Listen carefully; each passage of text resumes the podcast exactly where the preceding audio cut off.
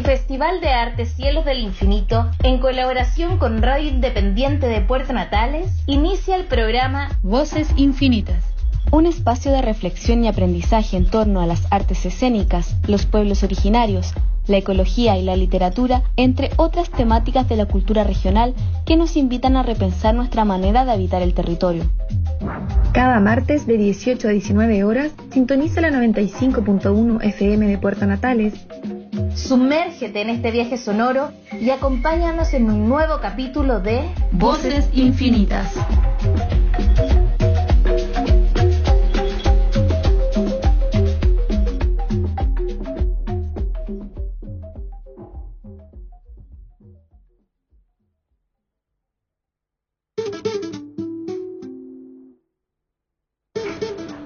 Hola a todos y a todas, estamos en este nuestro quinto capítulo del programa Voces Infinitas, programa producido por el Festival de Arte Cielos del Infinito en esta invitación que nos ha hecho Radio Independiente.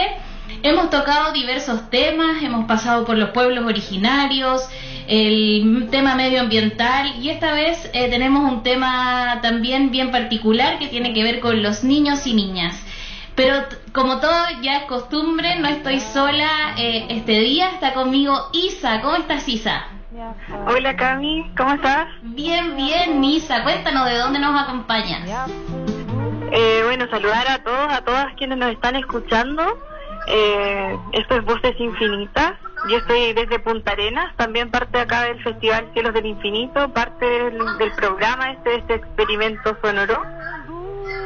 Y eso, los saludamos a todos quienes nos están escuchando para eh, adentrarse en el programa de hoy que se llama Niñez Libre. Eh, hablaremos eh, acerca de la infancia, de cómo se educa a las niñas hoy, la realidad local, cómo se sienten, eh, cuál es su opinión sobre este mundo que les tocó habitar, actualmente pandémico y restrictivo. Así es. Bueno, y para introducir nuestra, nuestro capítulo, tal como lo comenta Isa, hemos preparado una cápsula. Esta cápsula eh, tiene la voz de los niños y las niñas, donde hicimos dos preguntas. ¿Está, ¿Está preparado el mundo para los niños y las niñas? Y para ellos y ellas, ¿qué ha cambiado en ellos durante este periodo de pandemia? Vamos con la cápsula.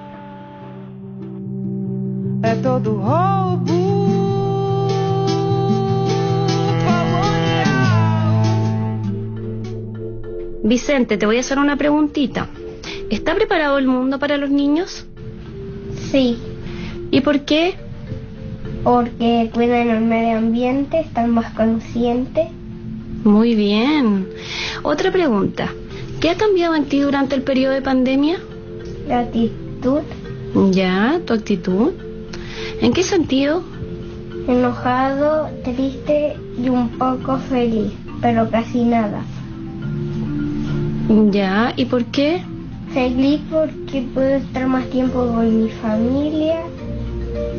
Triste porque porque mucha gente está afectada por el coronavirus y mucha gente ha muerto y enojado por el coronavirus.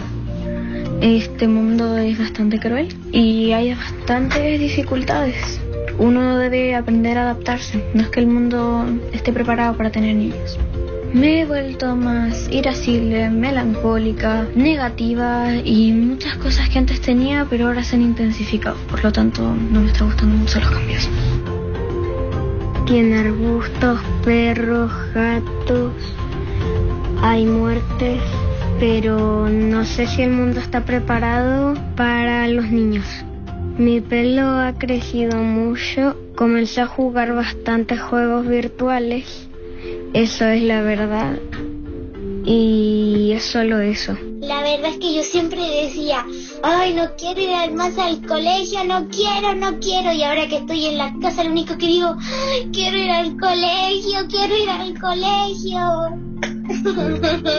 Jugar con mis amigos, hacer locuras. Yo creo que es bonito, solamente que está un, poquito contaminado, pero si la gente no contaminara, sería un mundo mejor y también que no fuera tan peligroso.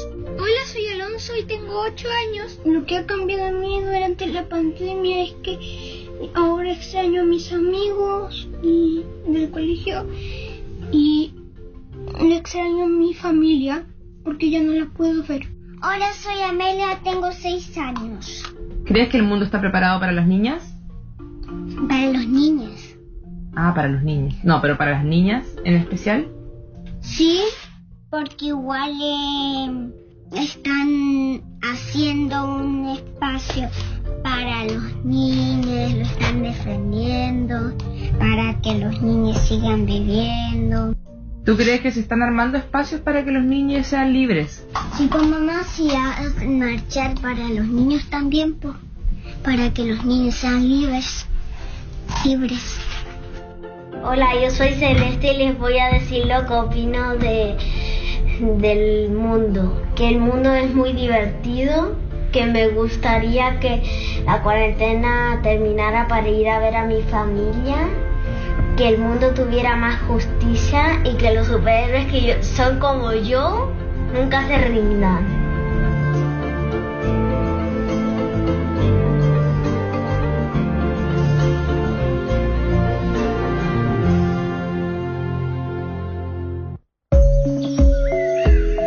Escuchando Voces Infinitas, programa radial del Festival de Artes Cielos del Infinito, en Radio Independiente de Puerto Natales.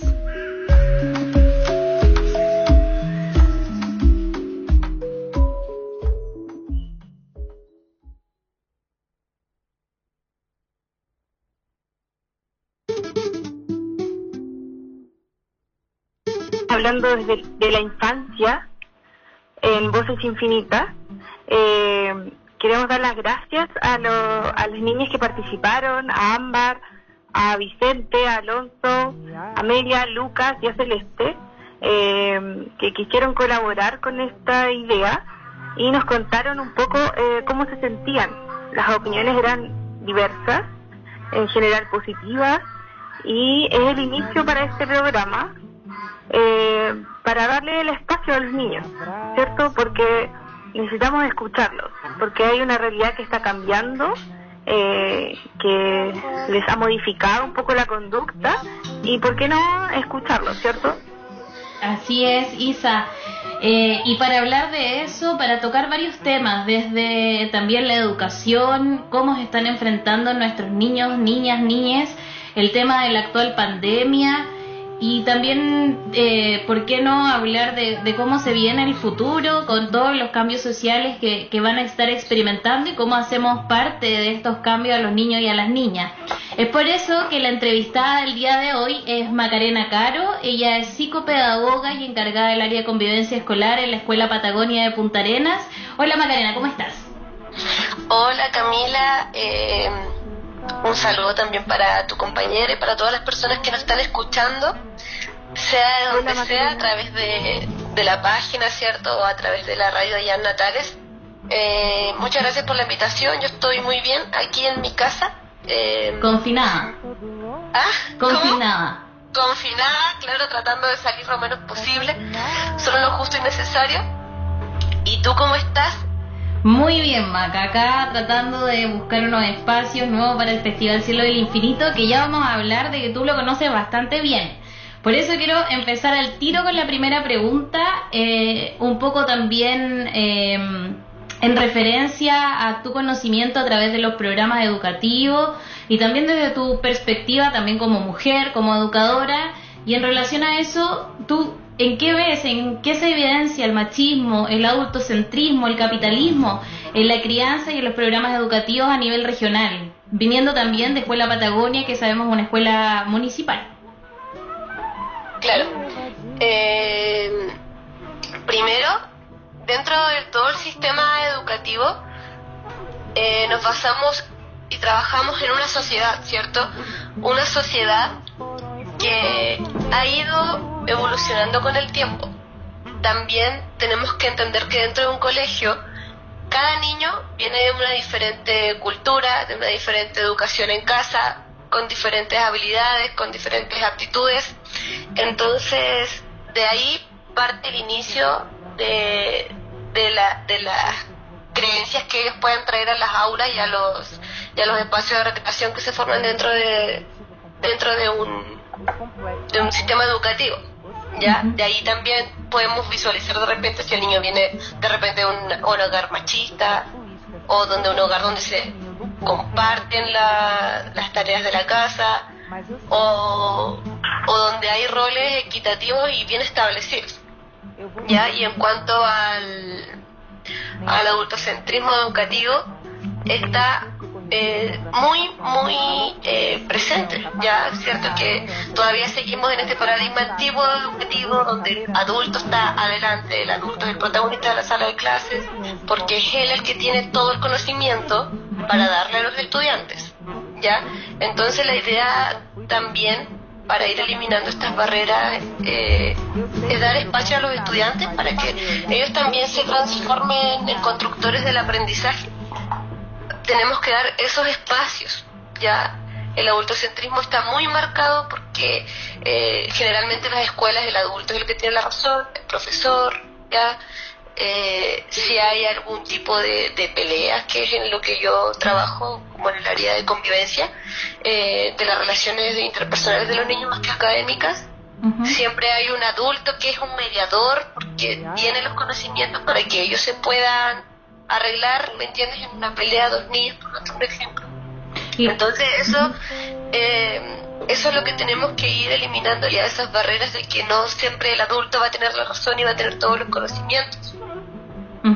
Y eso, Macarena, lo evidencia, eh, son claras las evidencias en términos de grupos de vulnerabilidad, tiene que ver más con, por ejemplo, a niveles regionales. La semana pasada teníamos con nosotras a las coordinadoras feministas y nos planteaban que particularmente Magallanes es un territorio muy machista, eh, también dependemos de muchas zonas de, económicas que tienen que también ver con un capitalismo eh, del, trabajo, etcétera. Eh, los padres fuera, eh, ¿lo puede evidenciar ahí? ¿O también tú crees que es un sistema educacional a nivel Chile, país, que está estructurado desde esta base un poco como lo dices tú del, auto, del adultocentrismo, como yo adulto manejando acá las reglas y, las normas en cómo conviven y se relacionan las personas que, que van a ser los futuros adultos, ¿o no?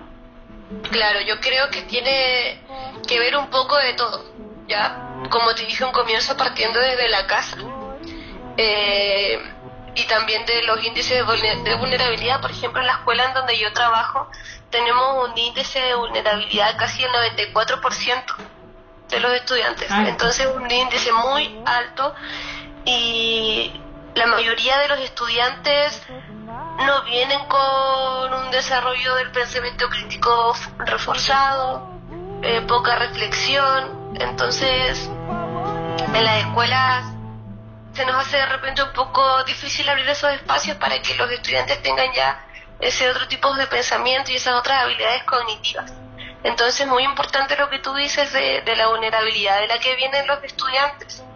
Y como tú bien comentabas lo que decía la coordinadora feminista, em, los, los hogares en Magallanes aún viven bajo esta mirada del machismo, ya eh, de repente he visto en una sala de clases que un niño ha dicho, no sé, anda tú a conseguir una escoba porque tú eres mujer, por darte un ejemplo. ¿ya? Y ahí es cuando uno interviene y obviamente, o las mismas niñas, también más empoderadas, dicen, eso no tiene nada que ver, tú también puedes ir a buscar la escoba, por darte un ejemplo simple. ¿Y ahí cuáles serían los mecanismos con los que ustedes trabajan o tú como encargada de convivencia que has podido ver que puedan romper quizás estos paradigmas de, de construcción cognitiva de nuestros niños? Mira, yo he hecho con mi equipo de trabajo, que consta de una psicóloga y una trabajadora social, eh, talleres de equidad de género. ¿ya? De repente en los cursos adolescentes, ponte tu séptimo y octavo básicos, mm, ha sido muy sencillo, ¿ya? los chicos desde, desde los 13 o 14 años ya están abriendo sus mentes a lo que es la equidad, a lo que es la igualdad. Entonces, es que no nos ha costado mucho. ¿Ya? Y eso es súper bueno. También lo que nos ha ayudado a visualizar eso, a visibilizar eso, son las redes sociales. Ya, por ejemplo, yo tengo exalumnas, ahora agregan mis redes sociales a Instagram, por ejemplo, a niñas que salieron de octavo el año pasado, porque mi colegio es de básica. Entonces, después de que salen de octavo, la, los tenemos en Instagram, yo para ver cómo van en su vida y todo, y estaban muy, muy motivadas y muy enfocadas en lo que fue el caso de Antonia Barra ya cambiaban la foto del perfil, estaban preocupadas de lo que pasaba, siendo que tenían 14 o 15 años. Entonces creo que las redes sociales también nos ayudan a visualizar la, la realidad que vive Chile, ya todavía que, que no hemos logrado una equidad de género, que no hemos logrado tener una justicia eh, en ciertos temas. Entonces eso nos ayuda también eh, en la escuela trabajamos, como te dije, los talleres de equidad de género. Em, lo que igual es un poco difícil que en el ámbito educacional la mayoría de las trabajadoras somos mujeres. Ah, perfecto. ¿Sabes? Y eso es igual a nivel internacional. Ya, hasta en la educación de párvulos hay puras mujeres. Y hace pocos años esto era también una discriminación que estaba visible en los liceos ya aquí en Punta Arenas, me acuerdo que me contaba un amigo que él quería ser educador de párvulos en el técnico cuando tú estudiabas y le dijeron que no porque él era hombre, entonces tenía que escoger otra especialidad. Chuta.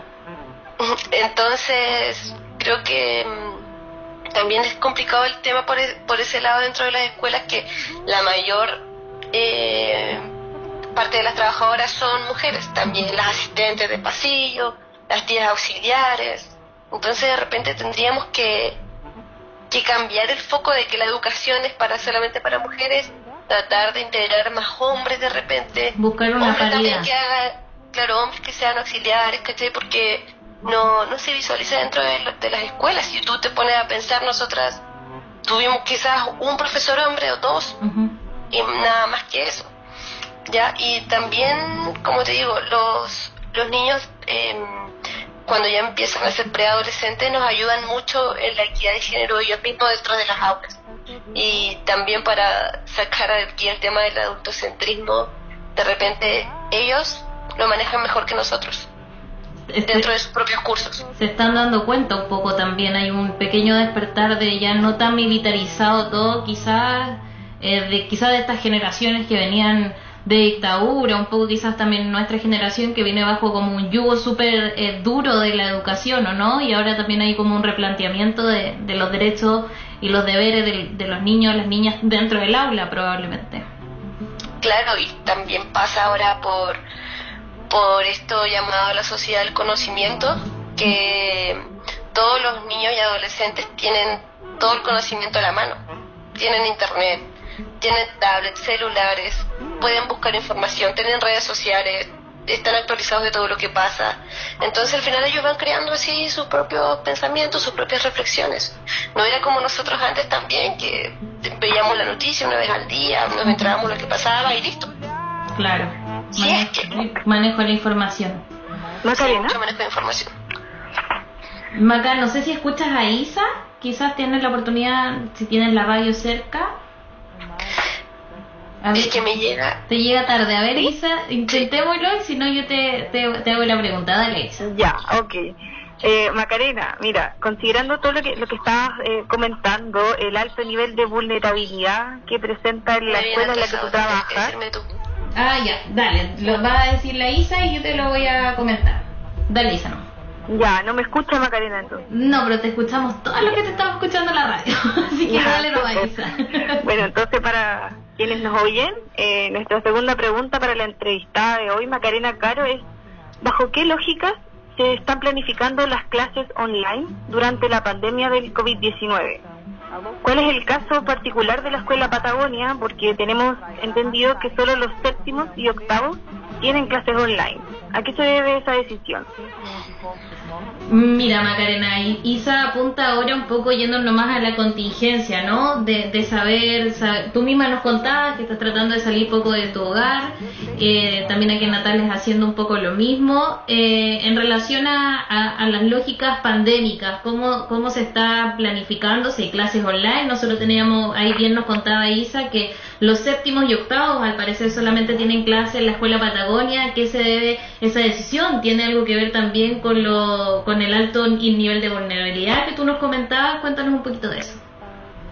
Claro, mira, para hacer un primer catastro nosotros eh, entrevistamos a todas las familias para saber quién contaba con computador, quién contaba con internet, internet portátil, y eran muy pocos los estudiantes.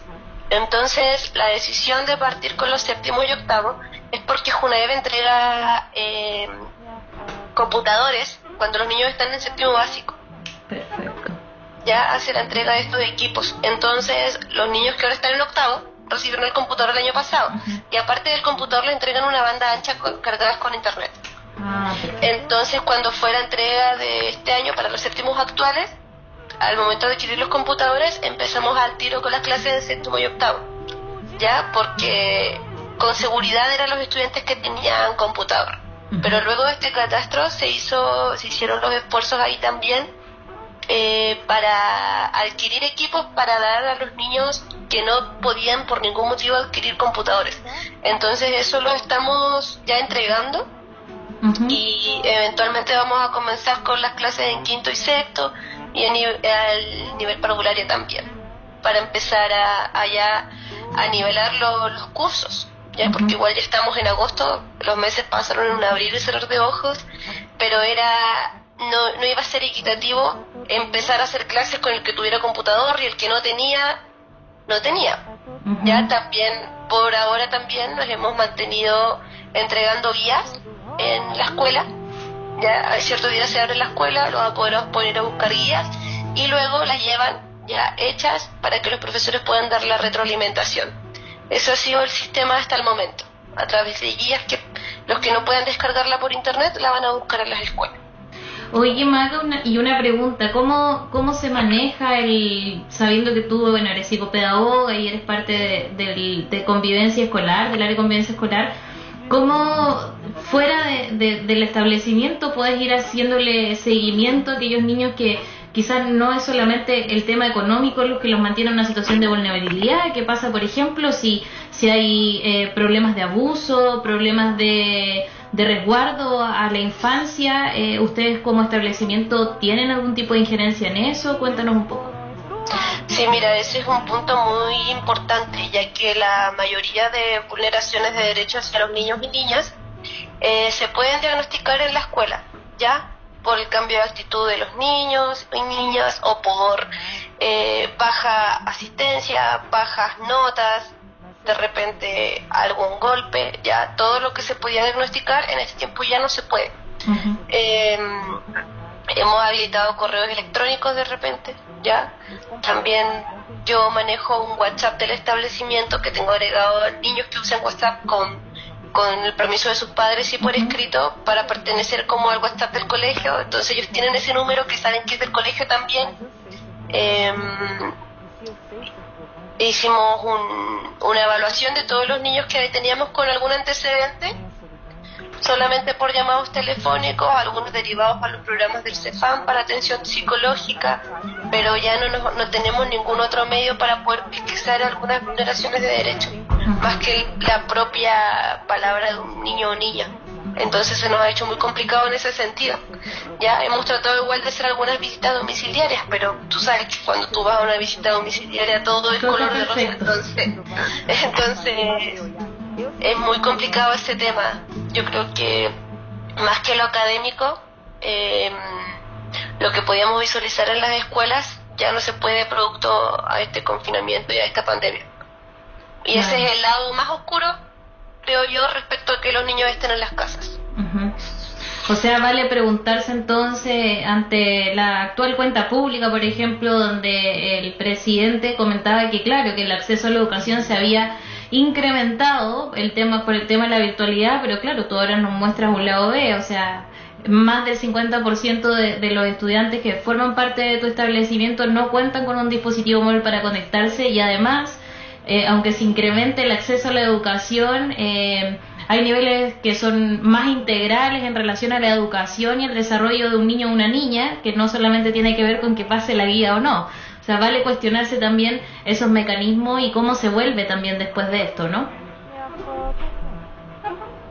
Te escuché un poco con eco, no sé si me puedes repetir lo último. No, no, solo, solo comentaba que en la última eh, cuenta pública el presidente comentaba que el acceso a la educación se había ampliado dado el tema virtual y, mm, y, en relación a eso, bueno, tú, el caso que tú comentas, en los niveles de vulnerabilidad, donde a lo menos el 50% de los estudiantes que tú tienes en la escuela Patagonia no cuenta con acceso y no está, por tanto, no teniendo clases online, y también eh, que el desarrollo educacional no solamente tiene que ver con el, el paso de materia, ¿no? También tiene algo eh, eh, integral que tiene que ver también con la no vulneración de sus derechos y, el recuerdo de los niños y las niñas que al parecer la escuela va, pasa a ser como un centro importante de eso. Sí, totalmente, el área de la sociabilización, ya, y no solamente la escuela en donde yo trabajo, creo que esta es la realidad de, toda de todos los establecimientos públicos de la región eh, en cuanto al, a la carencia de tecnología, ¿cierto? Y también eh, el nivel educacional de los padres, igual es importante. No todos tienen la, las habilidades para poder enseñarles a los niños.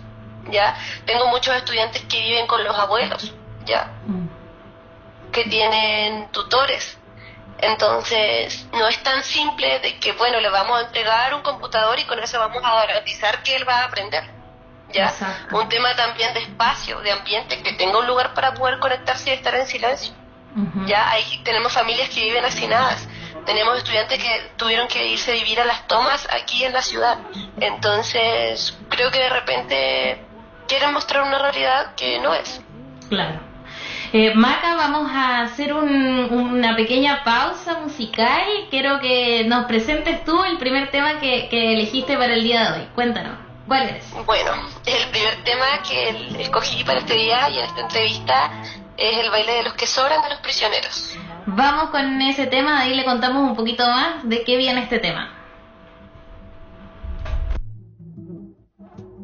O mágico da diáspora lembra a terra chama. Mas se eu já fui trovão que nada desfez, eu sei ser trovão que nada desfez.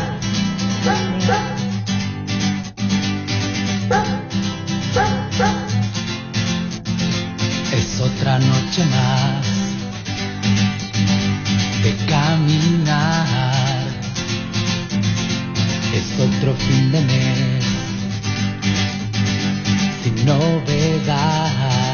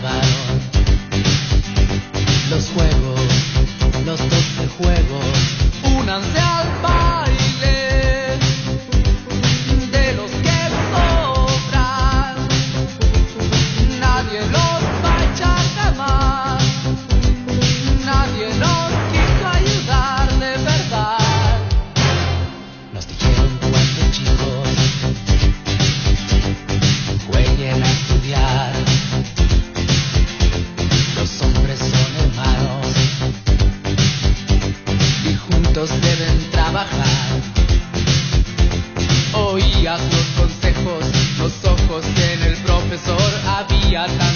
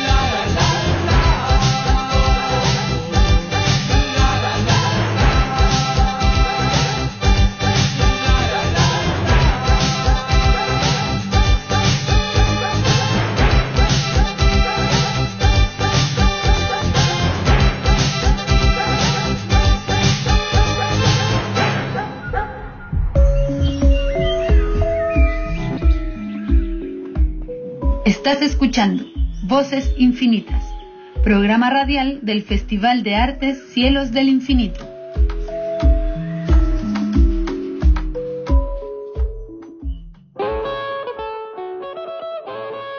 Infinita.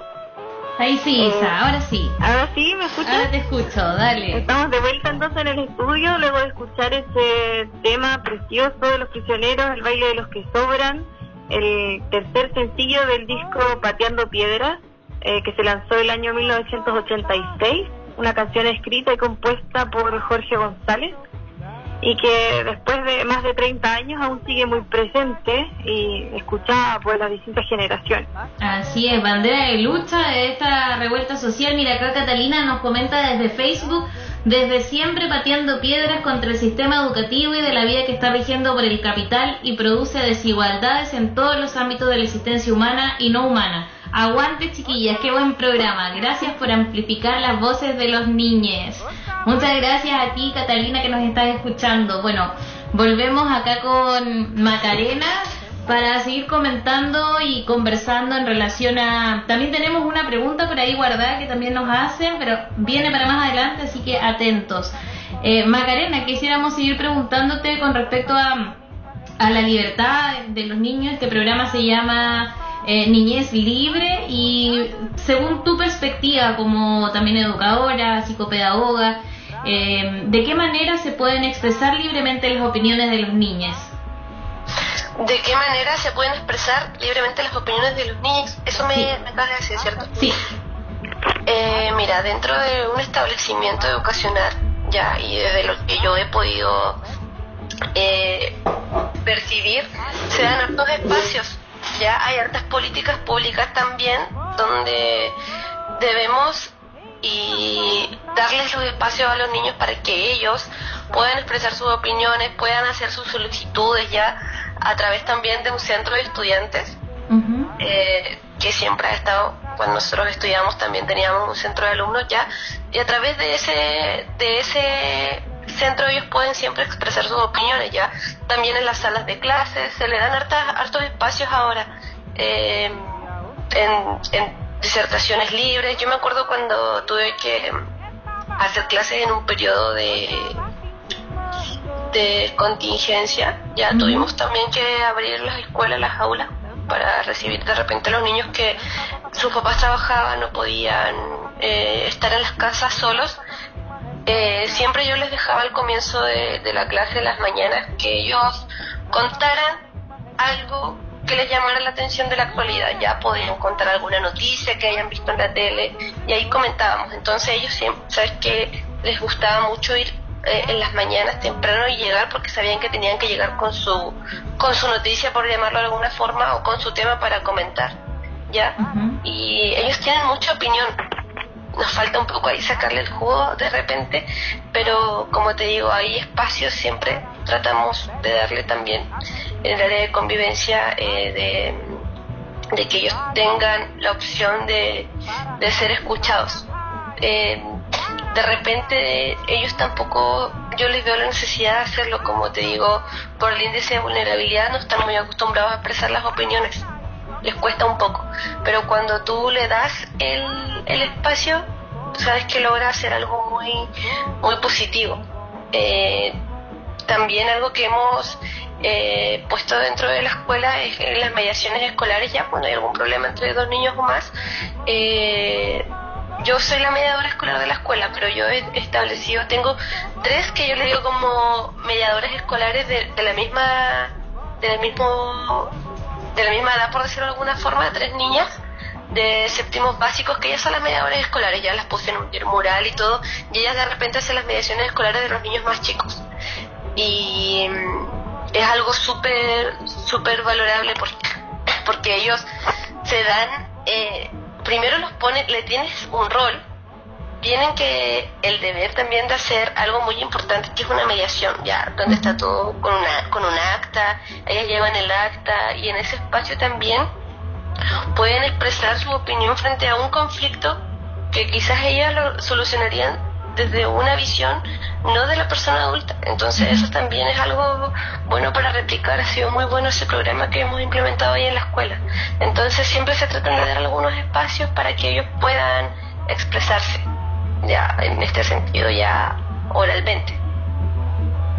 Perfecto. Mira, Marca, justo nos das un poco eh, la pregunta que, que, viene ahora. Bueno, yo lo comenté en un momento al inicio de la entrevista que tú misma y Escuela Patagonia han sido parte de las actividades que ha tenido el Festival Cielos del Infinito.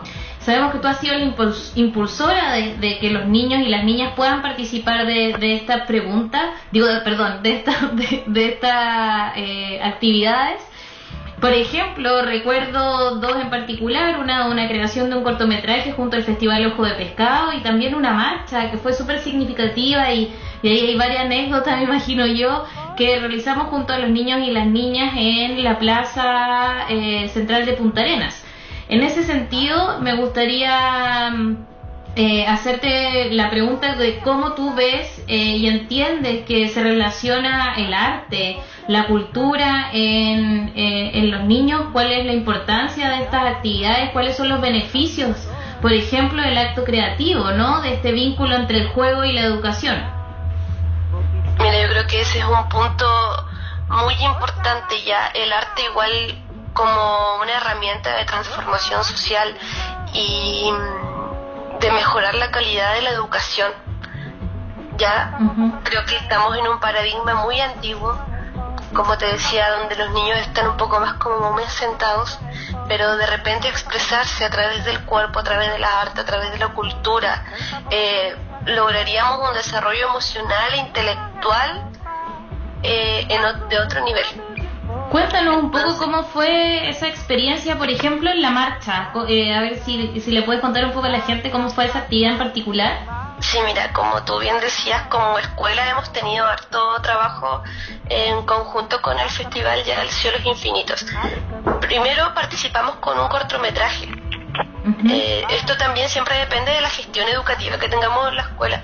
Por ejemplo, el equipo de gestión de mi colegio siempre está abierto a todas las invitaciones y eso es muy bueno ya, porque igual está en ellos decir si acepto o no. Entonces nosotros hemos tenido la, oportunidad, sí, hemos tenido la oportunidad de que siempre hemos podido realizar las actividades a las cuales nos invitan. La primera fue con el Festival de Cine Ojo de Pescado, donde los niños tuvieron que realizar un cortometraje, ¿ya? Todo lo hicieron ellos, todo. Ya ellos sí llevaron el equipo de cámara y eso, pero ellos escogieron el tema que ah. tenía que ver con algo cultural aquí en Punta Arenas, a través de una votación y de temas que ellos dijeron. Eh, los niños escogieron el cementerio municipal de Punta Arenas, que ellos les llamaba la atención.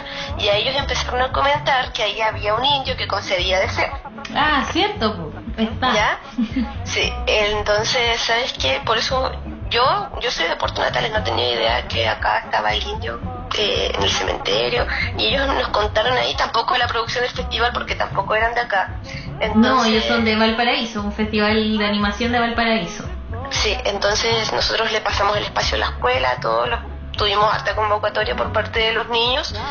Eh, las niñas de la escuela, em, entonces ya decidieron que sea el cementerio municipal, se disfrazaron del indio, también de Sarah Brown. Eh, ahí ellos pusieron de su picardía también con, con el tema de Sarah Brown, entonces fueron al cementerio, grabaron, y había un camarógrafo, había un encargado del acta, todo lo hicieron ellos. Tomaron sus roles. Sí, y ese eh, de repente se los podría pasar a ustedes para que los puedan compartir en sus Por páginas. Supuesto, Que les quedó, pero espectacular ese cortometraje a los niños. Eso fue en primera instancia. Em, ellos todavía lo recuerdan y eso fue hace tres o dos años atrás.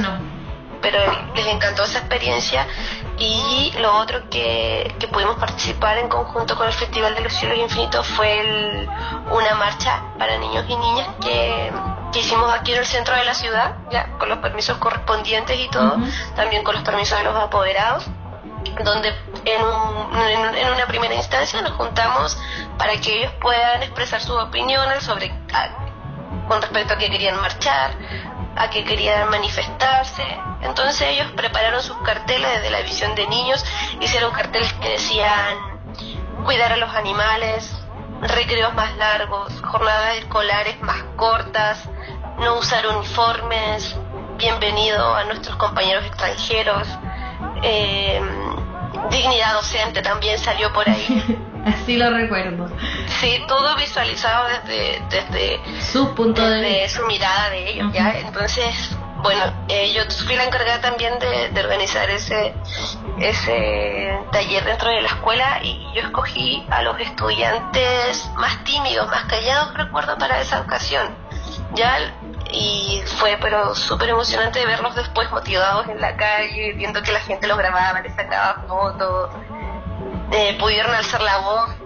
Con megáfono en mano recuerdo que andaban algunos. Andábamos con un megáfono, andábamos con carabineros, andábamos con perros, con todo. Y ahí recorrimos el centro de la ciudad, llamamos harto la atención, mucha gente sacó fotos también, también vimos ahí a los extranjeros felices porque ellos solo quisieron hacer sus letreros para ellos, para sus compañeros que vienen de otros países. Entonces fue una actividad súper linda y significativa que de verdad que yo creo que ellos lo van a recordar para toda su vida. Y desde ahí que yo vi un cambio en los niños, eh, un cambio de actitud ya, a pesar de que eran tímidos, con suerte saludaban en el pasillo, era, oh, hola tía Maca, ¿se acuerda que fuimos a la marcha a protestar al centro? ¿Ya? Y todo esto también previo con autorización de los apoderados, entonces también es un agradecimiento ahí a la invitación que nos hace el festival, a la dirección del establecimiento, a los apoderados que nos dan la autorización para que podamos hacer esto con los niños, así que es un trabajo de una comunidad entera. Sí, así es. Mira, tenemos una pregunta desde Facebook que va eh, a leer acá Isabel. Isa, cuéntanos. Eh, sí, Macarena. Eh, mira, la pregunta es la siguiente. La hizo Red Periferias y dice así. ¿Qué apoyo podría realizarse desde el arte y la cultura para los establecimientos en pandemia? ¿Y cómo podría apoyar los colectivos artístico-culturales el actual estrés laboral que podrían tener los profesores y profesoras ante el nuevo contexto? No sé si tuviste la oportunidad de escucharla ahí, Maca, o nos estás viendo desde el Facebook. Sí, aquí tengo la página y puedo ver unas preguntas. Perfecto, es la pregunta que nos hace Red Periferias. ¿Que nos hace quién? Red Periferias, dice. Ah, ya, sí, aquí la estoy leyendo. Perfecto. ¿Qué apoyo podría realizarse desde el arte y la cultura para los, para los establecimientos en pandemia? Mira, como te digo, eh, cada establecimiento tiene su funcionalidad diferente en este tiempo ya de innovar de cómo vamos a trabajar lo que yo podría ofrecer es después pasarle mi correo por interno y de repente organizar algún taller para los niños, ¿ya? Algún taller para aportar el arte y la cultura de alguna forma, eh, vía Zoom, vía online, ¿ya? Y, así también sacarlos un poco de los juegos virtuales, ¿ya?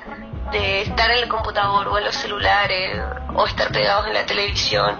Así que ahí es un poco de ayuda de salud mental, ¿o no? Como lo que nos plantean aquí, es, eh, hacernos cargo también como el arte o la cultura puede aportar en estos momentos en que estamos bien encerrados, que probablemente haya más de un niño en una casa, como lo dices tú, niños em, viviendo en situaciones complejas, quizás ahí se pueda ver una, una puerta de entrada al arte y la cultura, ¿no? Totalmente, y como te digo, cada establecimiento tiene su funcionalidad diferente. Desde, desde mi perspectiva, yo puedo dejar ahí mi correo, nos ponemos de acuerdo y organizamos algún tipo de taller, ¿ya? Y así poder empezar de repente a ampliar los talleres para otros establecimientos. Nosotros estamos funcionando ahorita con las redes sociales y ahí publicamos siempre los talleres que vamos haciendo virtualmente de la escuela. Ya entonces así también se podría replicar después a otros establecimientos. O no sé si hay ahora personas escuchando que trabajen en otras escuelas en Puerto Natales o en Punta Arenas. Podrían dejar su comentario también y así armar una red de talleres de artes y cultura para los estudiantes. Mira, qué buena idea surge ahí desde Macarena, eh, trabajo colaborativo, ahora con estas tecnologías se puede lograr. Eh, nosotros como festival también lo vivimos en diferentes otras instancias, así que muchas gracias por la invitación. Maca, vamos a ir a nuestra última pausa eh, musical. Eh, Isa, no sé... Eh, ah, no, Macarena nos va a presentar el tema, el segundo tema. ¿Cuál es? El segundo tema, otra artista nacional, Mon con Plata Tata. Vamos con ese tema. pra me afastar de todo mal. Ah, para raio, pede branca, a saber, abre caminho.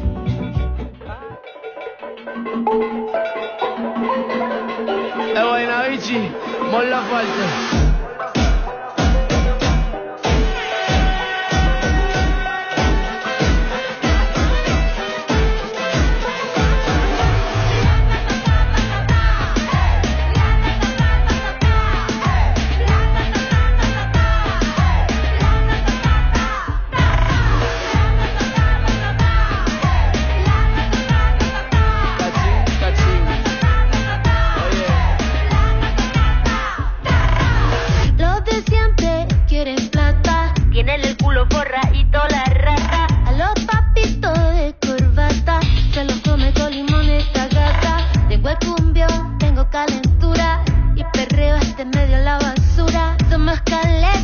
que los vascos somos machoros, peleamos sin guanaco.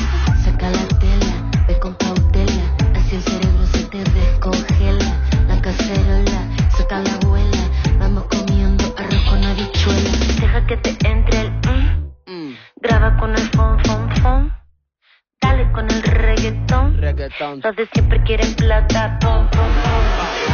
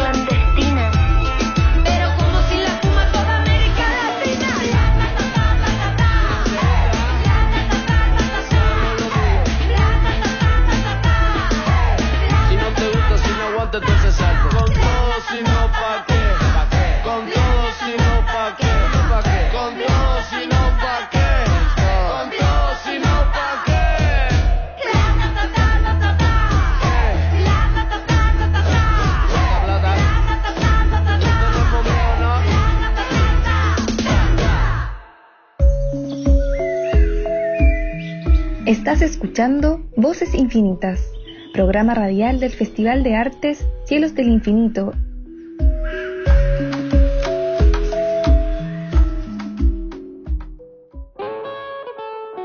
Ya estamos de vuelta, entonces acá en el estudio, con Voces Infinitas. Ahí escuchábamos Plata Tatá de Mon Laferte. Y nos vamos a ir a la última pregunta para nuestra entrevistada de hoy. Así es. Y Macarena, si me está escuchando, la pregunta dice así. Eh, actualmente nos vemos enfrentados a una reciente revuelta social. Se viene el plebiscito constitucional en octubre y en Chile los secundarios han sido grandes impulsores de cambios en las últimas décadas. Desde tu rol en el ámbito de la educación, ¿cuál es la importancia de promover e impartir la educación cívica en la niñez? Eh, creo que Macarena todavía tiene el espacio. Voy a, voy a introducirle también. Bueno, Isa nos comenta, eh, no nos podemos perder de vista que la revuelta social fue en octubre, se viene un plebiscito, ¿no? Los secundarios han estado en la palestra cambiando las cosas los últimos años. Y la pregunta de Isa eh, dice, ¿cuál es la importancia de promover la educación cívica en la niñez? Eh, la importancia de la educación cívica es el punto número uno, yo creo, de la educación.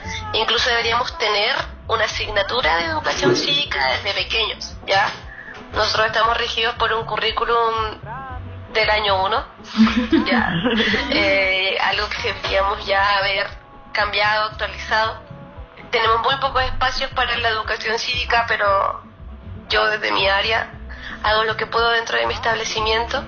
Eh, es muy importante, tenemos que tratar de entregar valores relacionados con el desarrollo, la organización de la sociedad.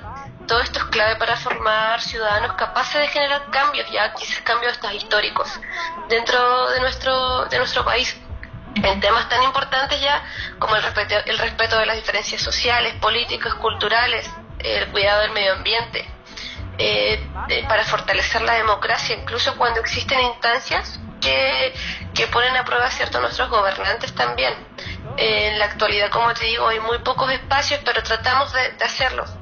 Tratamos de, de, de, de eh, darle eh, la mayor importancia y relevancia que hay que, que deberíamos darle. Ya nosotros, por ejemplo, siempre hacemos la elección del centro de estudiantes con un previo eh, una previa presentación de cada lista ya recuerdo una vez que también hicimos simulamos la segunda vuelta cuando fue de Guillermo Piñera ya. Quién ganó nosotros le dimos la tarea a los niños ahí de que el día que iban a votar por su centro de estudiantes también iban a simular la segunda vuelta de votación por el presidente de la República de Guillermo Piñera, que en esos tiempos iba a ser como a fin de mes, nosotros lo hicimos dentro de la escuela. Ya en la escuela ganó Guillet por pateadura. Eh, los niños, ¿sabes qué? En la, cuando hacían la fila tuvieron que llevar fotocopia de su carnet y todo, porque yo busqué vocales de mesa, que les pedían el, el, el root, iban por curso, mientras hacían la fila ellos muy serios conversando porque no iban a votar en su segunda vuelta. Podríamos haber escuchado a los niños en ese momento. la tarea igual era que ellos conversaran en las casas también, no era llegar y ir a votar, conversaron en las casas, que les explicaran las elecciones presidenciales, ¿ya? Entonces ellos hablaban de las AFP, me acuerdo, un niño cuarto básico en la fila, ¿por quién vas a votar tú? El otro decía por Guillet, porque Piñera tiene las AFP. Eso Fue súper significativo. Eh, esos espacios eh, hay que hay que buscarlos. La verdad es que no están hay que buscarlos y tratar de ampliarlos. Sí eso eso es un poco lo lamentable no de que no se nos dan los espacios dentro de la educación formal, por decir una manera, y personas como tú, Macarena, dentro de insertas en el sistema pueden buscarle este este manejo un poco para tratar de, de entregarle la educación cívica. Creo que es súper eh, conmovedor, no sé, eh, lo que tú cuentas, es, emocionante también que, que niños tan pequeños, niñas tan pequeñas ya sepan lo que es eh, el derecho de votar también, de, de convertirse en ciudadanos. Sí, es súper relevante y como te digo, siempre dentro de una escuela va a haber alguien que esté buscando los espacios. Perfecto. Arna, hablando, solo abriendo eh, espacio a la conversación nomás antes de finalizar con nuestra última pregunta. ¿Se ha conversado acerca del plebiscito? ¿Hablaron respecto a lo que había sido el estallido social la revuelta social de octubre? Sí, lo hablamos dentro de, de ¿Del establecimiento? ¿Así? ¿Cómo? Sí, sí, lo hablaron dentro del, del colegio.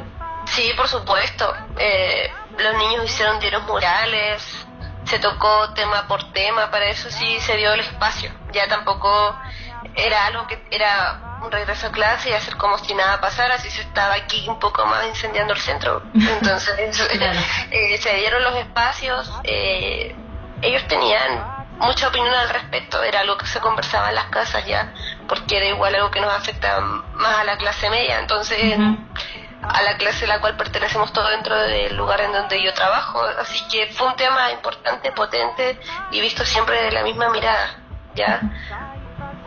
Buenísimo, Macarena. Mira, para ir finalizando eh, todos los capítulos, nosotros hacemos una pregunta, como voces infinitas, como cielos del infinito.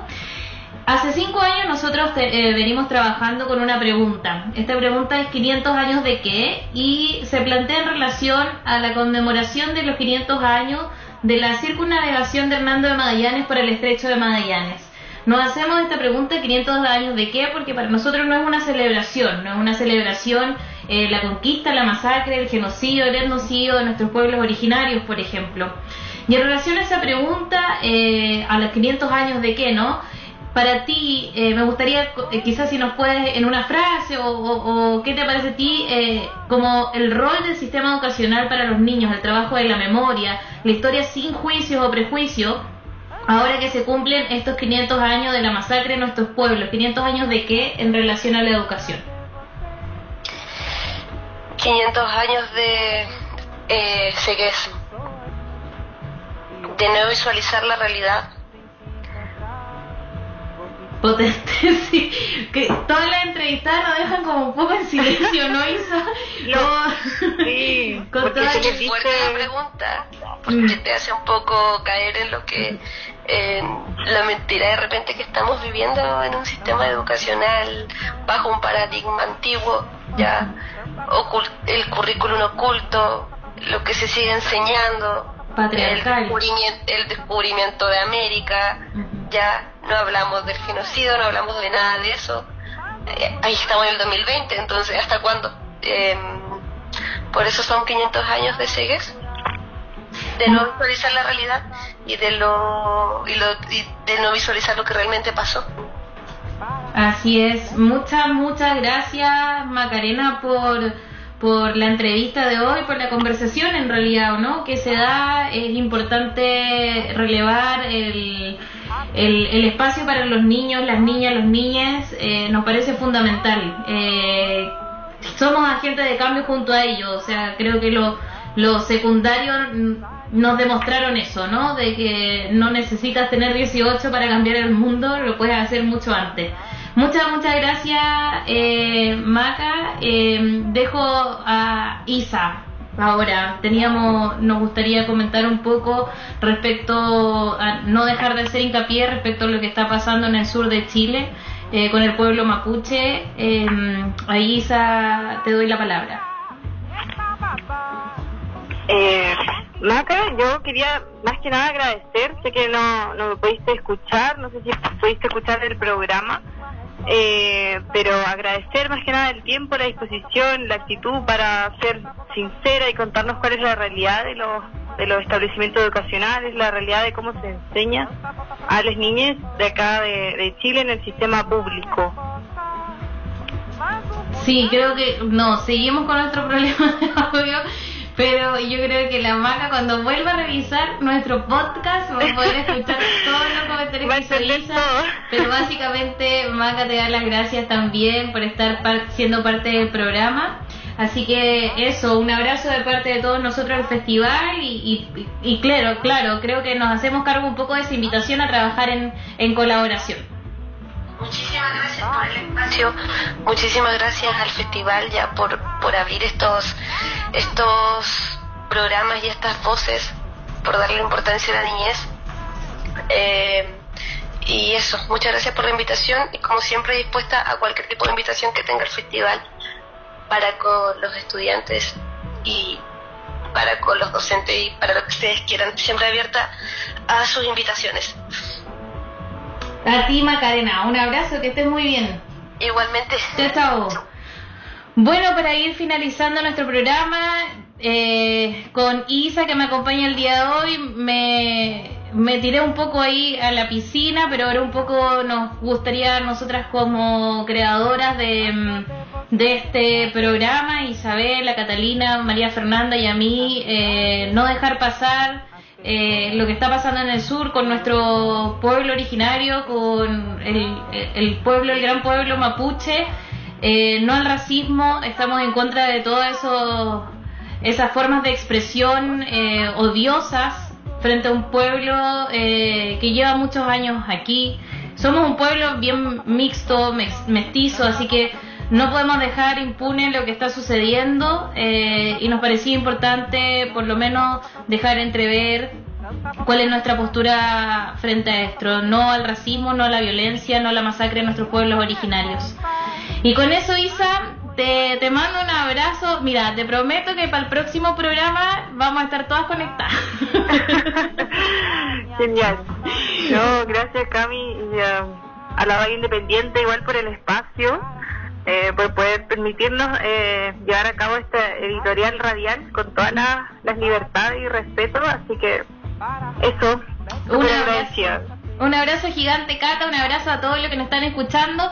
Recuerden, en www.festivalcielosdelinfinito.com se sube el podcast y también a través de la radio, de la página de Radio Independiente. Nos vemos el martes. Abrazos, chau chau. Chao.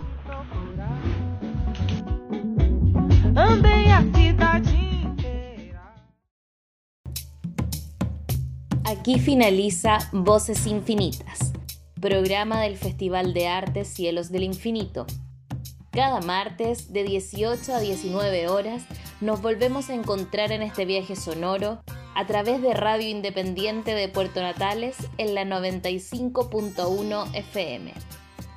Cada capítulo estará disponible en nuestro sitio web www.festivalcielosdelinfinito.com. Te invitamos a ser parte de este experimento radial. Déjanos tus comentarios, mensajes o propuestas en nuestras plataformas de Instagram y Facebook del Festival de Artes Cielos del Infinito. Esperamos que este espacio radial pueda contribuir a estos momentos de distanciamiento social y prepararnos para salir pronto, nuevamente, a las calles en búsqueda de la transformación social.